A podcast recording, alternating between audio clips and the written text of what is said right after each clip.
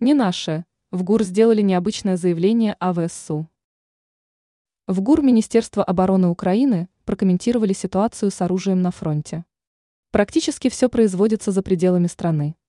Об этом стало известно со слов замначальника Главного управления разведки ГУР украинского Минобороны Вадима Скибицкого. Как цитирует слова чиновника РИА Новости, это все западное производство. Так Скибицкий был вынужден признать, что в распоряжении ВСУ сейчас есть только западное оружие. По его словам, то же самое касается и самых востребованных снарядов калибром 155 мм.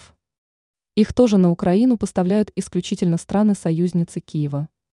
При этом представитель ГУР признал, что без помощи со стороны вести военные действия было бы крайне сложно, а то и невозможно.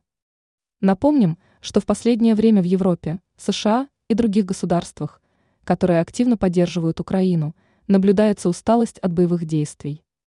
Ранее Кремль заявил, что на фронте оружия Запада не поможет ВСУ, и украинская армия уже обречена.